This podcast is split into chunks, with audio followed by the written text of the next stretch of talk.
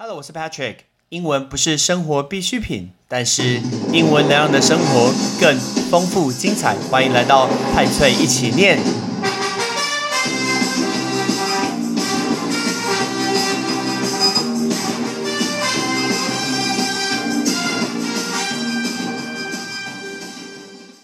冰岛是 Patrick 最喜欢的国家，所以这次又来到我们旅行的一个专题。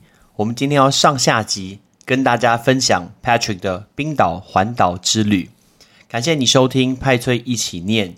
那想要跟大家分享冰岛这个国家之前，其实我思考很多我去过的地方，包括克罗埃西亚、斯洛维尼亚、土耳其。可是我觉得，当一个行程是从头到尾从自己安排，什么都没有，然后开始去调查很多的资讯，自己开车，然后整个完成这个行程的之后。你会发现有更多的故事可以跟大家分享，所以我还是选择了冰岛的上下集，要今天跟大家分享冰岛的环岛之旅。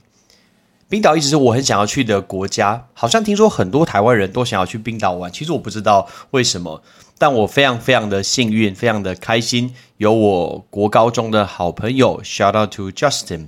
因为他从之前就跟我讨论一起要去冰岛，然后我们安排了很久，终于呢在二零一九年的十月决定要前往冰岛。其实冰岛在不同的季节都可以看不同的东西。如果你今天是夏天的时候去，你可能可以玩到晚上的十点十一点。像我的大学的学历，shout out to 又豪，听说他都每天玩到晚上的十点十一点。然后夏天你也可以看到 puffin 这种鸟，但冬天呢？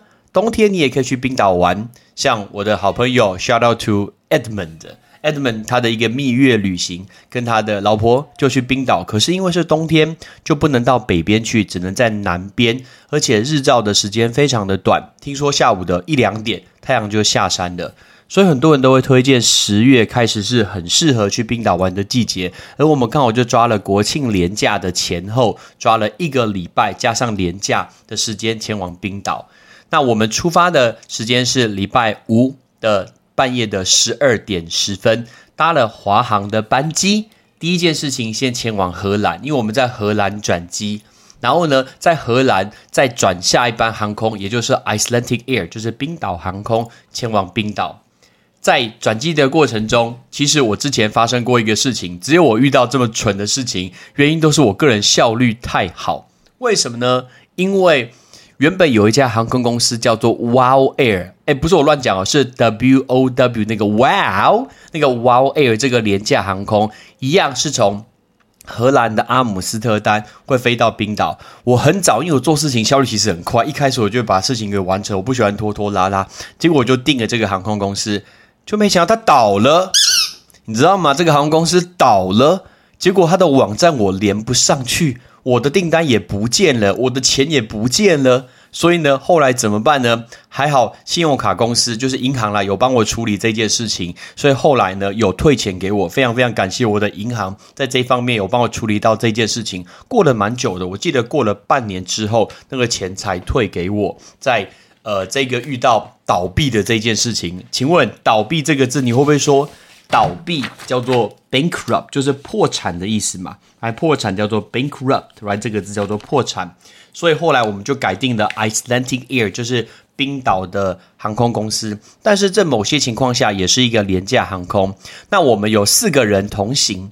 那我们四个人同行的情况下，因为只有一台车，如果一个人带一个大行李，车子是绝对放不下的。而且因为在廉价航空的上面。你今天如果要多带行李，额外的托运费非常非常的贵。我记得额外托一个行李台币要加三千多块，很惊人呢。托运一个行李要三千多块，所以呢，我们为了要省钱的情况下，我们一家就是我们两个人带一个行李，两个人带一个行李。当然，我跟老婆一起带一个行李，这样就比较方便。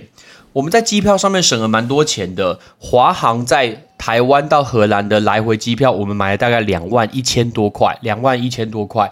然后在冰岛航空从荷兰飞到冰岛的来回，我们大概花一万四千多块。所以来回整趟的机票只花了三万五。很多人说去冰岛很贵，所以如果你能把机票压下来，就差蛮多的。所以整趟的机票行程，我们大概花了三万五千多块，大概这个价格，个人觉得是非常非常划算。那我们抵达冰岛的当下呢，因为我一边讲这个故事的时候，我就会拿出我的照片，然后跟自己去回想这些回忆，然后就特别的一个深刻。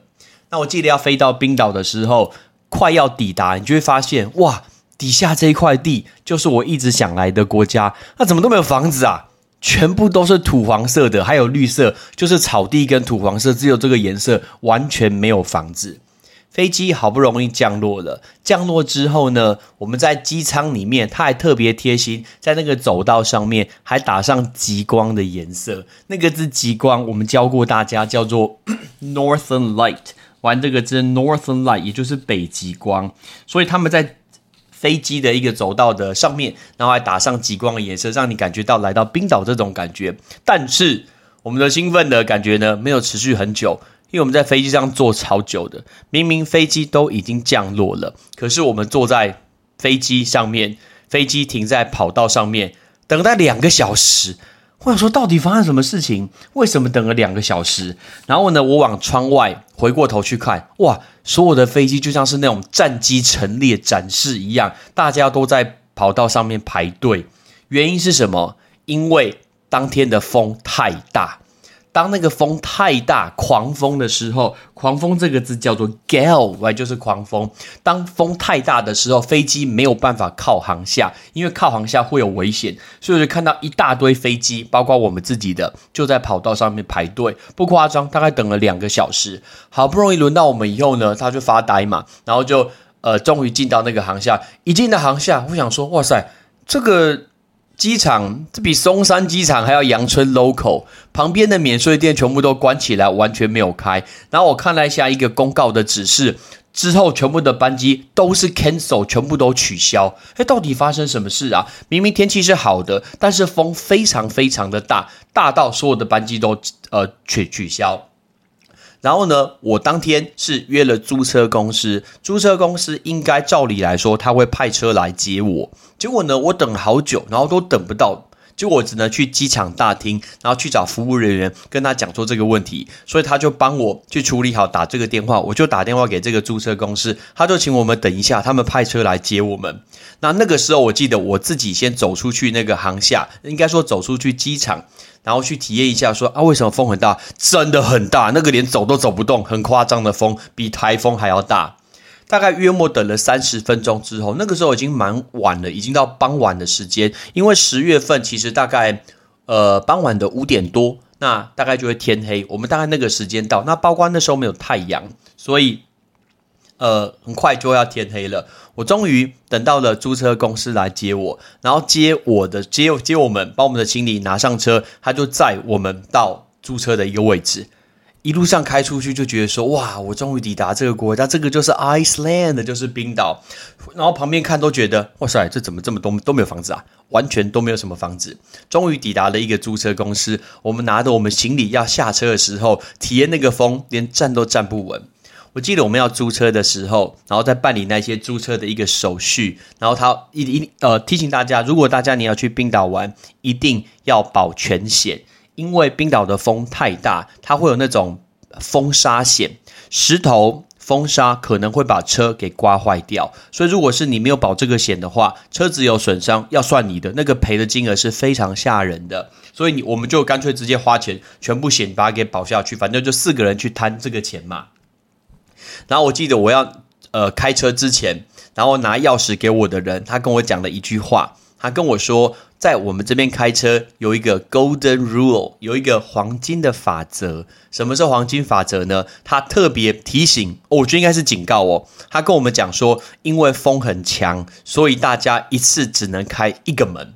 为什么一次只能开一个门？因为如果你一次开两个门的话，那表示它的风可以贯穿过去。所以以冰岛的风速来说，它随时都可以把你的车门给吹坏掉，直接把你的车门给吹断掉，蛮夸张的。我听到真的蛮紧张，所以我们当下就讨论说：“哎，你你你你，一二三四，请照顺序，不要乱开门。你要开门的时候，先跟别人讲，大家不准开门，一定要提醒大家这一件事情。”那我记得我要开车之前，我就问他说：“哎，像这种天气。”算是很异常，蛮反常。他说这个没什么，这个蛮正常的事情。嚯，正常就已经台风了，吓死人。然后我又多问了一件事情，我这个人蛮喜欢问问题的。我就问他说：“那请问这个风速大概有多快？”来风速有多强？我记得他跟我讲说，当天的风速大概是九十公里每小时。那我对九十公里每小时其实没有什么太大的概念。我记得晚上当我抵达民宿之后，我就去查了一下，九十公里每小时，哎，是青台的上限已经到中台了。你能想象每天这种正常的情况就是青台到中台的一个天气吗？所以人家说冰岛的天气多变化，真的不是盖的。我们当天第一天的晚餐呢，我们去 Costco 吃东西，然后呢，在呃。人生地不熟的地方，第一次开车，包括风很大，包括我跟车子也不是很熟的情况下，都开得很慢，然后战战兢兢。抵达 Costco 以后，我们就吃了，像我记得吃了牛肉卷，吃了 pizza，然后吃完，然后要买东西，把它买一买。买完之后呢，我们就上车，准备往南边开。整个冰岛呢，很多人觉得说，哎，会不会很难？No，超级简单。冰岛从头到尾只有一条路。它只有一条路，就是环岛公路，就是一号道路。那你可以选择顺时针或者是逆时针，而我们是选呃选择的是逆时针的方向。冰岛的机场在西南边，埋在西南边这个位置。那它的首都叫做 Reykjavik，是雷克雅维克。那我们租车，我们就往南边开。我们当天第一天晚上是住在南部的一个位置，所以开车大约要开个大概。呃，四十五分钟，哎，应该说五十分钟差不多才会抵达住的位置。但因为冰岛的人很少，所以我们很多住的地方根本就没有什么房子。你要住饭店，全冰岛根本没有几家饭店，所以我们从头到尾大部分都是住民宿。那我们第一天晚上住的民宿呢，我们住的都是那种呃一整个家，然后有好几个房间，有微波炉，有烤箱，有洗衣机，有客厅，有厨房，这样我们可以自己煮东西。我记得第一天我们第一天所住的地方住了两个晚上，然后呢，两个晚上价格大概是八千多块，所以一个晚上大概是四千多块，个人觉得是还蛮可以接受的。那有客厅啊，那我们都自己煮东西吃，但是因为都没有什么房子的关系，我记得当天我一边开车，晚上已经是八九点了，那个风大到我真的我开车都已经开了这么久，开了。十几二十年有了吧，但是我人生中很少开车这么紧张，因为我记得开到南边是海边的时候，那个风大到我真的抓不住方向盘。我觉得我如果没有努力抓住方向盘，我的车会被吹到沙滩上面去，个人觉得非常的危险，而且又没有路灯，只能靠我自己车子的大灯，然后去看那个路。结果我们已经抵达了，我们跟着 Google Map，然后抵达了我们要住的民宿的位置之后。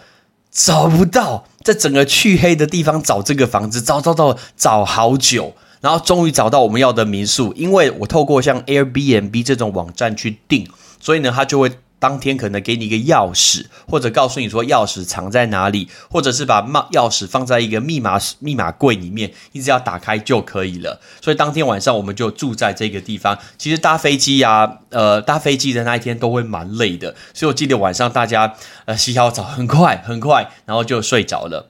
隔天早上起来看到说，哦，原来这个就是我们附近住的位置。你现在能想象有多暗吗？就是你根本不知道你住在什么地方，你根本不知道门牌是什么，完全看不出来什么门牌。牌你只能根据哦，最可爱的是冰岛很多地方根本没有门牌，它是画一个图给你看，它是照一个照片。甚至呢，画一个图给你看，说我家大概就长这个样子。前面有一个红色的房子，旁边有一个白色油桶，那个大概就是我家。OK，所以他们没有门牌这个东西，所以我就记得那个民宿的主人，他就拍了一张照片给我，说这个就是我家。哎，拜托，那根本没有路灯，我根本看不到，所以难怪我们找了这么的久。我们第二天早上，礼拜六早上的第一个行程，去参观一个。火山口，那当天呢天气其实不太好，所以我早上起来说心情就觉得有点郁卒，觉得好不容易到这个地方，怎么这么冷，然后又下雨，风又很大，来过台风吗？结果呢，但是既来之则安之。那我们第一天第一个行程就到了一个火山口，这个火山口这个字叫做 crater，right？火山口。那我人生中是这么近、这么近、这么近看到这么清楚的一个火山口。那因为火山已经喷发爆发了，所以上面那一层已经不见。那经过下雨跟下雪，所以会有水积在这个里面。那个水的颜色好特别，那个蓝色有点接近 Tiffany 的绿的那种蓝绿色。那我们沿着。火山口的旁边，就是走了这样几步，大概我们没有走一圈呐，也没有走下去，因为那个风真的是太强了。但是在当下发生一件事情，我的手机掉在地上，因为我要赶时间的情况下，我的手机没有拿好。我新买的手机就直接栽在火山口的旁边，还好没有掉进去火山口，应该是火山口湖啦，因为它已经积水是一个湖。但是那是我人生中这么清楚、这么近看到，哦，原来这就是火山口。如果你看到我们去玩的照片，就知道那个风大到我们根本就连站都站不住。这是我们的第一个行程，第二个行程被。天气所影响了，我个人觉得到现在都非常非常的遗憾，叫做板块浮潜。全世界只有一个地方可以做板块浮潜。很多地方都可以做浮潜，可是只有冰岛可以做板块浮潜。我之前还有犹豫到底要不要去，但是都是因为我的妹妹，shout out to Tiffany，Tiffany 的强力推荐我说：“哥，你全世界就只有一个地方可以去做个，你当然要去啊！因为板块浮潜很贵，你要去做一个这个板块浮潜，我记得台币大概要四千多块。你能想象吗？浮潜一次就要四千多块，妖兽贵，超级贵。”那为什么叫做板块浮潜？其实它在一个叫 Thinkvere 的一个国家公园的里面。那这个国家公园的位置刚好是落在美洲板块还有欧洲板块的中间。所以你就可以从一个水域潜下去，然后你的左手边、右手边一边就是美洲，一边就是欧洲。所以从美洲跟欧洲中间这样子游过去，我好想要去参加这个行程。我报名了十一点的行程，可是那一天天气不好，所以我就记得我那一天我要去的时候，然后呢，当地要负责这个浮潜的人，他们就跟我说，我们必须要等等看，他们希望天气变好一点的时候再下去浮潜，不然会有危险。所以我们大概等了一个小时，在这一小时内呢，我们就想说啊，拜托拜托，让我去，让我去，我真的很想要去做板块浮潜。很不幸的一个小时以后，他说天气并没有改善，所以这个行程必须要取消。可是我那时候我还是很喜欢问问题，我想说啊，下雨啊，我在水里有什么差？然后呢，我记得那个导览人员跟我讲说，重点其实不是。下雨的问题，重点是风，因为风太强，他们怕我们在浮潜的过程中，你今天这样游过去，因为风太强，你游不回来，你会游不回来，这是有危险的。所以呢，非常可惜。希望未来我还有机会去一次冰岛，那我就要去做这个板块浮潜。那在此，我就要非常非常的感谢我们的 Klook，虽然我没有得到什么干爹赞助，没有一块钱都没有赚赚就赚到，但是好的东西还是要嘉奖一下，因为我用 Klook 所。定的这个板块浮潜的行程，那因为我钱都付了，但是这个行程并没有出，我也是马上就又透过 App。然后去写信告诉他们说，这个行程并没有办法出，他们很快就确认这件事情，隔天钱就退给我了。这点我觉得真的是蛮开心的。但这个国家公园呢，有很多很多东西可以看，包括你可以看到一边是美洲，一边是欧洲，然后中间是一个非常非常深的一个峡谷，刚好把它这样砍一半，感觉就像是有人用很大的斧头在地表上砍了一道，这种感觉。我没有走过去看你要去浮潜的一个地方，那它会有一个楼梯，然后你就可以下到那个水域去，一路游过去。那一边就是美洲，一边就是欧洲。这个是我觉得这次很遗憾的行程之一，就是没有去做板块浮潜。我超想去这个行程。那因为那个时候天气真的是不太好，刚好这个国家公园也是一个 UNESCO，就是联合国科教文组织所保护的一个地方。这个地方是因为天气不好，不然我觉得应该可以值得逛上一天。我们的下午行程前往冰岛的另外一个有名的瀑布叫做上帝瀑布，叫做 Gosfall。你会发现呢，在呃，冰岛很多很多的瀑布都叫做那个字，叫做 Foss，F O S F Foss，因为这个 Foss 就是瀑布的意思，哎，它就是瀑布的意思。那冰岛的瀑布超级多，我记得很多人说芬兰是千湖之国，可是冰岛应该就是无限的瀑布的一个国家，真的，你到处看到都是瀑布。那我们今天去看那个瀑布的时候，一开始就经过一个纪念品的店，在纪念品的店里面会卖那种纪念品的 T-shirt。然后它的 T 恤上面就会印一些很可爱的东西，包括冰岛的国鸟叫做 Puffin。再来，北欧的一个神话呢，就是雷神索尔，所以你也会看到雷神索尔的衣服在那边出现。这也是很少可以这么接近看到瀑布如此的壮观。OK，那这个地方我记得叫黄金瀑布，抱歉，应该要叫它黄金瀑布比较好。OK，是黄金瀑布。那。很可惜，就是没有遇到蓝天。那包括下雨啊、阴天去看这个瀑布，还是能感觉到说这个水势非常的一个磅礴。然后风也非常非常的强。我记得我照相的时候啊，我把那个帽子都拉下来，把整个脸都盖住。个人从来没有觉得这么帅过，就是把脸都盖住，因为风真的太强了，完全是太强了。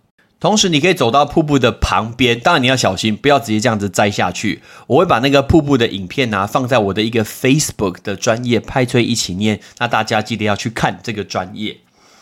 冰岛是一个充满火山跟冰河地热的一个地方，所以你会看到附近有很多很多的一个地热。那你只要看到地上有那种水，然后呢会这样啵，不是咳嗽哦，水不会咳嗽，是水会这样啵啵啵啵啵，像煮水。这样子冒泡泡，那个就是所谓的一个地热嘛，所以冰岛会看到很多很多这种的一个地形。整天晚上，整天在外面都非常的冷，又下雨，所以傍晚回到我们的民宿的时候，当你有一个好朋友。他会煮东西，是一个非常幸福的事情。我必须在此再次感谢我的好朋友，shout out to Justin。他本身就是一个大厨，大概是桃园 Jamie Oliver，或者是桃园 Golden Ramsay。不要说阿基斯的，阿基斯现在应该不是一个太好的例子。所以桃园 Jamie Oliver，桃园奥利佛，shout out to Justin。他是一个非常会煮饭的一个人。OK，结果呢？他明明他我们就是买了一些食材，然后他就开始煮。其实我们可以跟大家分享一下，我们出国的时候带了哪些东西。我们去 Costco 买了一些面，然后呢，还有去买了一些，我记得买米饭有，我们有买米饭，我们买饭，然后买面，然后就是到现场来去煮。还有买咖喱块，因为咖喱是很方便很好煮的，所以我们第一天晚上呢，我们就煮了咖喱饭。然后自己再煮了一锅康宝浓汤，我们也买了一些康宝浓汤，在很冷的天气吃这些熟悉的食物，其实是非常非常开心的事情。所以那一天晚上，我们觉得吃的是很开心，明明就只是咖喱饭加玉米浓汤，awesome，其实是非常非常好吃的。那我们的下一天，隔天的行程就是礼拜天。那我们礼拜天开了大概一个多小时的车，那我们往冰岛的最南边、最南边过去。那在最南过去，我们那一天最主要行程去看有名的黑沙滩，很多电影的行程都在，应该说很多的电影的场景都在冰岛拍摄。原因是冰岛非常鼓励那些国外的大的像好莱坞的电影来冰岛拍摄。第一个是它有很多不同的自然奇景，第二个是它会去补助拍摄，因为它鼓励你来我们这个国家拍摄，我们就会去补助你一些钱，让你在这边拍电影，刚好帮我们这个国家宣传。我我在呃，通常都是我在开车，那我会跟 Justin 轮流这样子开车。那当他在开的时候，我坐在副驾驶座，那我就会看着旁边的那个景色。你会发现啊，在冰岛就是一路开下去都没有人，也没有车，也没有房子。OK，你能想象人生中什么时候会有机会，你开一两个小时，连一间房子都没有吗？不是加油站哦，不是 Seven Eleven 哦，是一间房子都没有，一台车都没有。这个就是冰岛哦这个就是冰岛。我们中间有经过一个景点，看到一只奇怪的鸟，但是呢，甚至是个雕像，就是我所谓冰岛的国鸟，叫做 puffin。来 puffin，冰岛的国鸟。但是要看冰岛的国鸟 puffin，要夏天才能看得到，所以呢，我们是冬天，呃，十月去看，并没有看到 puffin。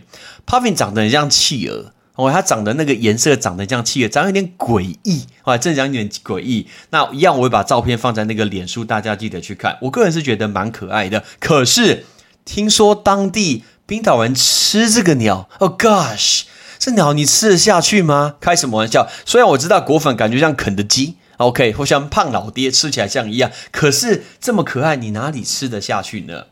我们中间又经过一个瀑布，你知道看到瀑布就要下去走一下，因为就会觉得很高潮、很兴奋，就说哇，又是瀑布，去看一下。所以呢，我们又走去看这个瀑布，但是呢，我觉得走这个攀。走去看这个瀑布蛮值得的，原因是不仅可以走到很近，而且还看到彩虹。原因是因为太阳出来了。你什么时候可以这么近站在瀑布的正下方？然后呢，彩虹这样子在你的一个头顶上，因为它呃有太阳出来，这个是我觉得当下很美很美的一个呃一个奇一个奇景，就是在瀑布的一个底下。当天我们最重要、最重要的行程呢，就是要去看黑沙滩。快要抵达黑沙滩的时候，竟然塞车，原因是什么？因为有一群牛走过去。哎，问一下大家，一群牛你会不会说？你不要说 a group of cow，那个 cow 感觉像骂人，不对，我们要做 a herd of cattle，那个 cattle 就是牛的总称，所以原来是有一群牛，他们准备要过马路，所以他们把一号的环岛公路挡住了，所以我们等了非常的久。冰岛很有名是他们的绵羊，在绿油油的草地上面，因为其实都没有人在修剪那些草，所以草地真的蛮长的。然后你会看到他们的冰岛的绵羊，它们长得很特别，为什么？它们脚很短。那毛很多，白白的，浮在绿色的草上面。你有没有觉得很像云？没错，你就看到一堆呃脚很短的羊，然后在那边吃草，就像浮在那一片绿色的绿色的波浪上面。这个是我觉得形容冰岛的羊最有趣的一个地方，也就是冰岛羊。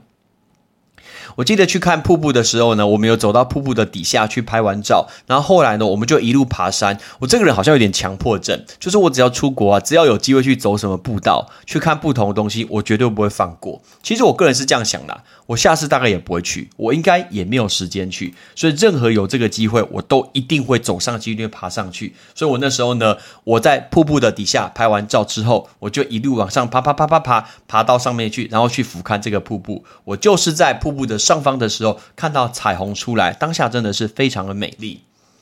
我们在出发的之前呢，我们特别有考虑说，像我们白天在外面玩，那到底要吃什么呢？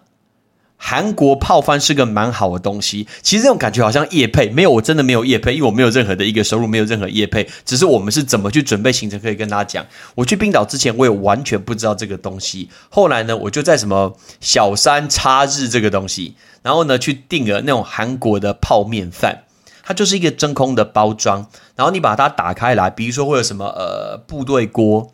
韩式泡菜锅，哎，气死豆腐锅，类似像这样子。那你只要打开来，然后把沸水把它倒进去，再把它封起来，封个大概五分钟，然后就可以吃了。这样子就是一顿。后韩国东西真的是五告香，有够辣。所以我记得我们在黑沙滩呢，我们就吃了这一道。但你想说，哎，可是我在黑沙滩，我到底要怎么样准备这个热水呢？因为我们早上出发就准备好了。我出发的，呃，我我。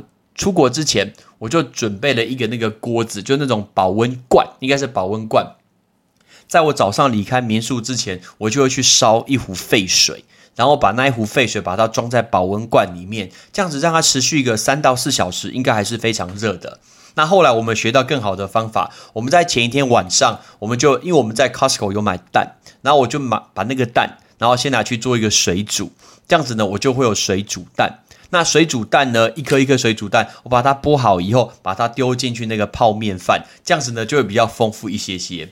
那你想说，他刚好不吃餐厅，就可以说没有房子的，吃什么餐厅？难得难得有一个咖啡厅，你也吃不下去啦。原因是什么？一盘一呃一盘看起来是非常便宜、非常简单阳春的意大利面，它可能卖台币六百。你吃得下去吗？我真心吃不下去，不是我付不起那个钱，只是我觉得这个实在没什么意义。我们四个人加起来的泡面饭也不到那个六百的价格，所以我觉得我既然没有很想吃，感觉没有很好吃，也不想花那笔钱，所以我们就不如用这个泡面饭。所以我去冰岛是我人生中吃这个泡面饭，蛮有趣的东西，非常非常有趣，是我那一次所学到的。所以我们就在黑沙滩旁边吃这个泡面饭，黑沙滩。顾名思义，就真的是整片都是黑的一个沙滩。我当下看到那个海浪，天哪，那个海浪太夸张，那个比花莲台风的时间去观浪还要夸张。我是没有观过，台湾很多人很喜欢在什么台风天去观浪，还有那种海巡啊，去劝导他，拜托不要劝导，请直接开枪，或是直接把他给关起来。OK，这种真的是造成工作人员的一个不便，怎么可以在天灾，就是这种台风来的时候，去造成工作人员的不便呢？好，算了，扯远了。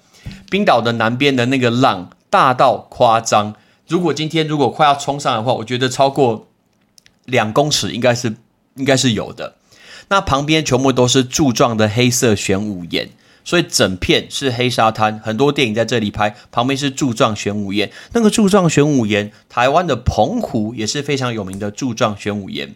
我爬上了这个玄武岩，虽然我觉得我的朋友们他们都觉得很丢脸，觉得说啊，那个一定是某个国家来爬上去，啊又没有告示牌说不能爬。我只是想要爬上去看一下，说从上面去俯瞰那个海浪长什么样子。而且玄武岩一块一块就像阶梯，其实蛮好爬的嘛，所以我就爬上了那个玄武岩。结果我就看到很多很多的游客站在底下看我说啊，上面怎么有一个人站在那边？我就站在那个玄武岩的上面，然后去眺望远方的海浪。那那个海浪之磅礴，哎，那个霸气，那个力道。难怪电影在这里拍，真的是难怪电影在这里拍，很适合这种电影的那种场景，比如说像什么灾难片的这种电影。那那一天是我们黑沙滩的一个行程，晚上我们就前往我们第二间的一个民宿。那第二间的民宿呢，那这个地方在 Vic，Right？Vic 是我们订的第二间。那这个地方很难订，因为在冰岛的南边，其实它的可以住的地方就不多了，所以这个其实比较像一个青年旅馆。那它有一个共用的厨房，那共用的两间浴室，总共是两层楼的房间。那我们就一人一，就是两个人一间，两个人一间，然后会给我们钥匙。最有趣的是，我记得我要入住的时候，那个民宿老板跟我讲说，那个房间都没有锁，你可以直接进去。哎，冰岛人是如此的和善，自然是如此的一个和平太平，完全都不用锁，你就直接走进去。然后你要睡觉的时候，他就把那个钥匙啊直接放在厨房，你要锁门就自己把它给锁起来，这样子就可以了。真的，他们的车放在外面也都不用锁。我看过很多的新闻跟大家分享说，像在冰岛啊，因为它治安很好，所以。如果今天小朋友婴儿你要进去餐厅吃饭的话，因为他进去可能会吵到其他用餐的一个顾客，所以你可以把婴儿放在婴儿车，把它放在路边就可以了。怎么可能？在台湾怎么可能放在路边？绝对不见这么的危险。那冰岛就是一个这么友善、这么和平的地方。你今天把外面的车房呃房间的门、整个大楼的门都不用锁，然后。小朋友的婴儿车可以放在路边，都没有人会去动它。这个就是冰岛给我很好很好的印象。那同时，我们那一天晚上住 Vic 这个地方就蛮贵的。OK，呃，住一个晚上，然后订了两间，大概是七千多块，买七千八百多块。所以一个人，呃，一间大概要三千九。可是三千九住这个，我个人觉得是有点阳春，有一点点就是有点阳春啦，没什么东西。不过根本没得选啊，所以只能去订它喽。那我记得在那一天住的时候，也有不同的一些旅客，那他们都住在各个不同的房间。到晚上，我特别留意，就是其实每一间都是满的，所以需求量其实很高。房间很小啊，就是一个双人床，然后简单的被子。That's all。看出去有一个孤山，然后呢一些草地，这个就是冰岛。那我们那一天呢，傍晚我们还去看了海石洞。然后还去看了玄武岩的一个石壁，还都在那个里面。海石洞其实就像我们的象鼻岩，OK，我们那个东北角是不是那个象鼻岩可以去看？所以那个是我们那一天的行程。我们第三天礼拜天的行程，晚上我们想要出去看极光。顺便提一下极光，很多人说想要去看极光，但是冰岛绝对不是你很好的选择，因为如果今天它是阴天，你根本不可能看得到极光。你去冰岛的时候，你可以去下载一个 App，或者是你可以去上它的网站，每天它都会公布说今天的极光是一到九不同的一个等级。如果你的极光只有一跟二，其实根本看不太到，它可能它是极光，可是你看起来就是云，因为它非常非常的不明显。但如果那天极光值很高，其实极光就是一个区块，然后这个区块会这样飘飘飘飘飘，然后它会飘到冰岛的正上空。确实，冰岛这个国家会全部被。极光把它给覆盖住，你确实可以应该知道极光，可是因为有云，天气不好下雨，你就会看不到。所以呢，我们每天都非常期待可以看到这个极光。我的好朋友 Justin 他非常想要去看这个极光，我也很希望可以配合他，我也很希望他可以看到极光。我看过一次。我在芬兰的时候看过一次极光，但那一次就是绿绿的，没有特别特别明显。那一次极光值也没有很大，所以我记得那一天晚上呢，我们就在想说，哎，我们是不是八点多先去睡觉？然后呢，晚上十二点，因为网站上可以看得到，就是大概几点的时候会没有云，然后极光会飘过来。所以我每天都在看这个行程。那那天讲说，哎，是不是半夜十一十二点要起来去看一下这个极光？就没想到那个云还是没有飘散，我们那天还是没有看到极光。礼拜天的行程呢结束之后，我们进入了礼拜一。礼拜一就是我们开车比较远的一个时间，我们开了大概两个半小时，前往我这次去冰岛最想要、最想要去的行程，叫过杰古沙龙冰河湖。为什么是杰古沙龙冰河湖呢？因为我个人呃最喜欢的电影叫做《蝙蝠侠：黑暗骑士三部曲》，那它就在这个地方拍摄的，叫做杰古沙龙的冰河湖。那我记得那天天气也是不太好，又是一个天气不太好的一个时间。天哪，天气又是这样子，又是又冷又下雨，风又大。我们开了两个半小时，那要赶上中午十二点半在杰古沙龙的冰河湖的一个船，我们要搭他的船去逛他的一个冰河湖。然后抵达的时候，其实我心里就有点忐忑，觉得说啊，这种天气该不会又像浮潜要帮我取消这个行程吧？然后呢，十二点半抵达当地的时候，我就赶快去 check in 去拿我们的票。那那个时候呢，他有跟我讲说，哎，现在天气不好，我们可能要等一下，我们不知道到底会不会出发，所以呢，我们只能在车上默默的等，希望可以去搭这个船去看这个冰河湖，因为这应该是我整趟行程最想要、最想要看的行程，就是杰古沙龙冰河湖。它其实是一个湖，然后这个湖呢，你会上面看到飘好多好多的冰块，好多电影的场景也都在这边的拍摄，叫杰古沙龙冰河湖，是一种钻石级的一个景点。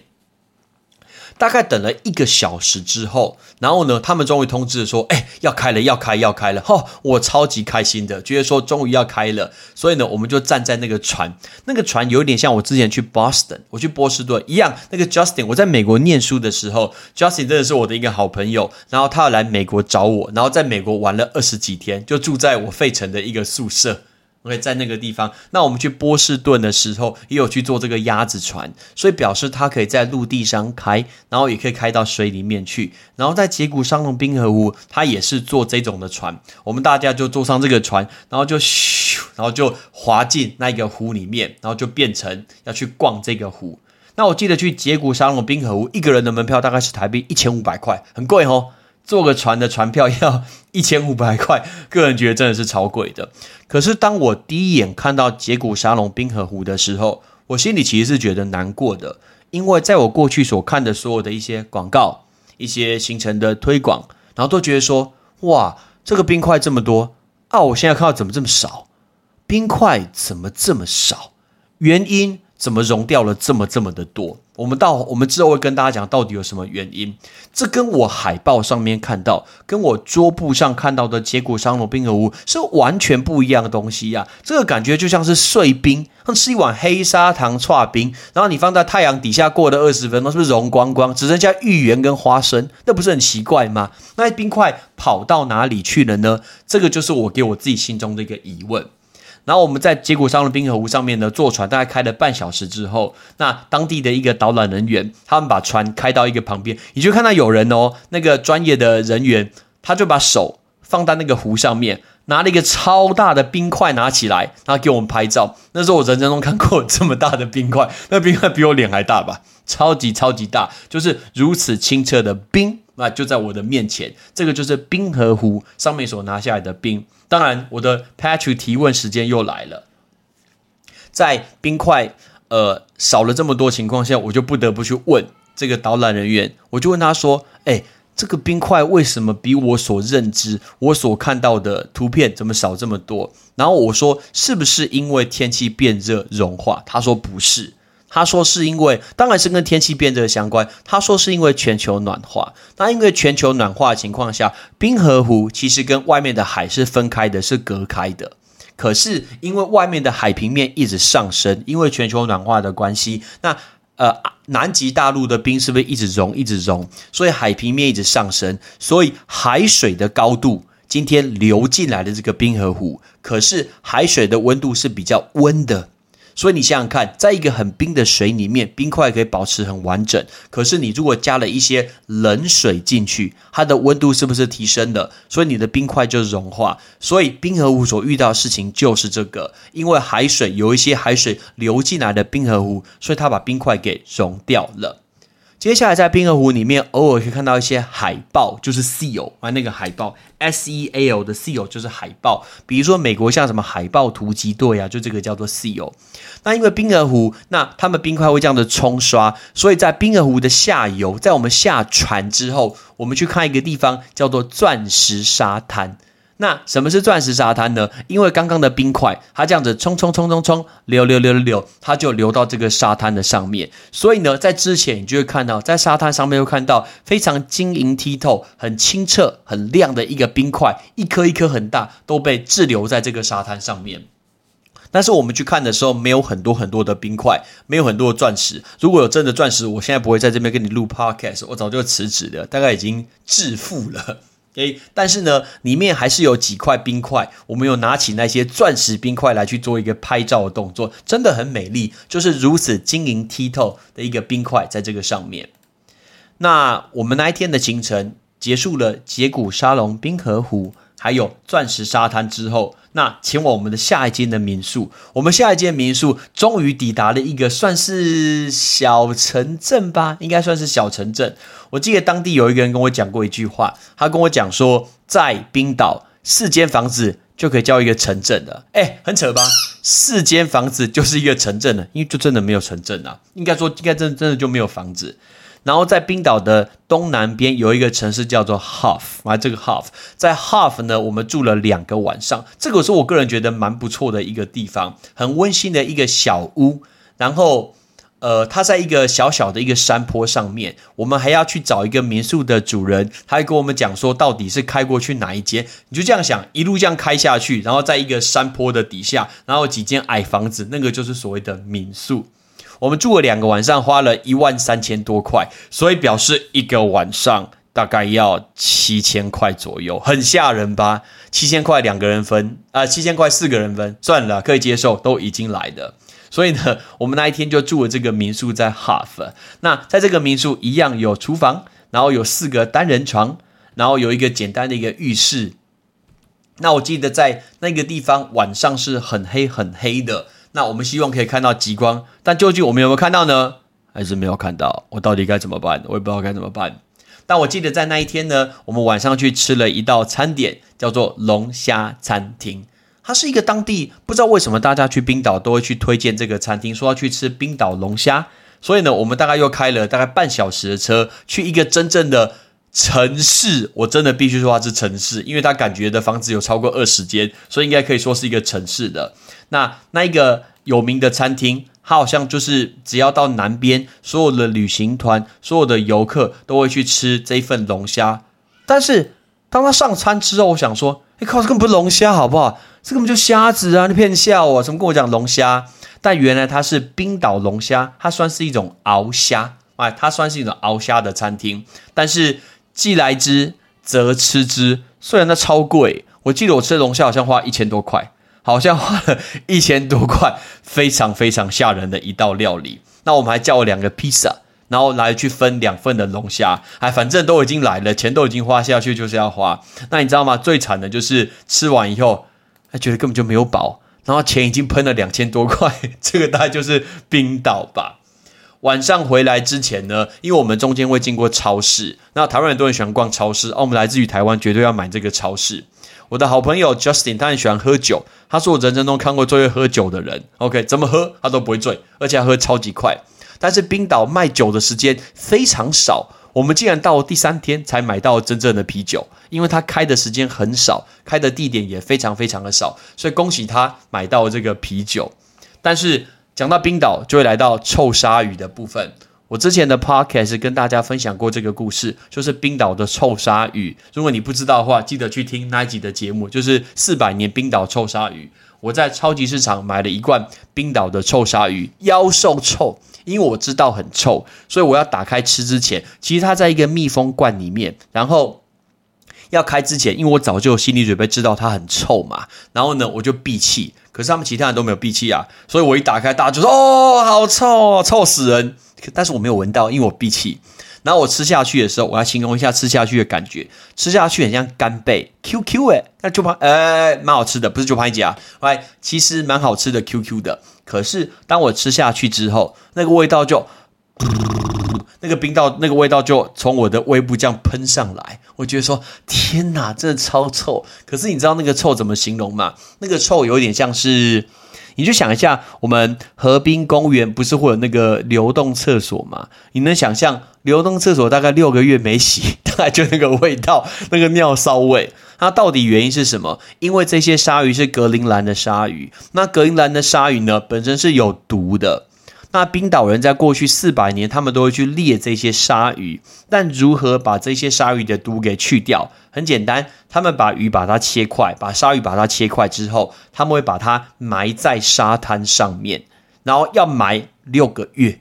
你能想象肉腐坏掉埋了六个月，那会有多臭吗？那这个就是冰岛的臭鲨鱼。我大概吃了两块之后，我就拿出去丢掉了。然后我记得他们就说：“哎，拿远一点，拿远一点，因为真的很臭，那个味道是真心是非常非常臭的。”那我们礼拜二，应该是礼拜一，礼拜一第四天的行程就要先停在这个位置。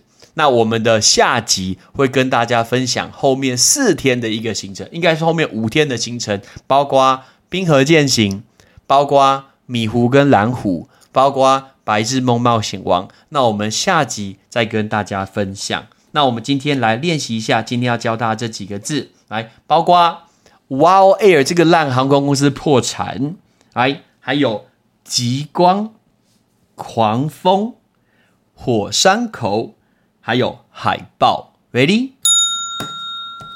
破产，Bankrupt，Bankrupt，极光，Northern Light。Northern Light，狂风 Gale，Gale，火山口 Crater，Crater，游泳的海豹 Seal，Seal，冰岛真的是一个很棒的地方。我们下集再见，我是 Patrick，Peace。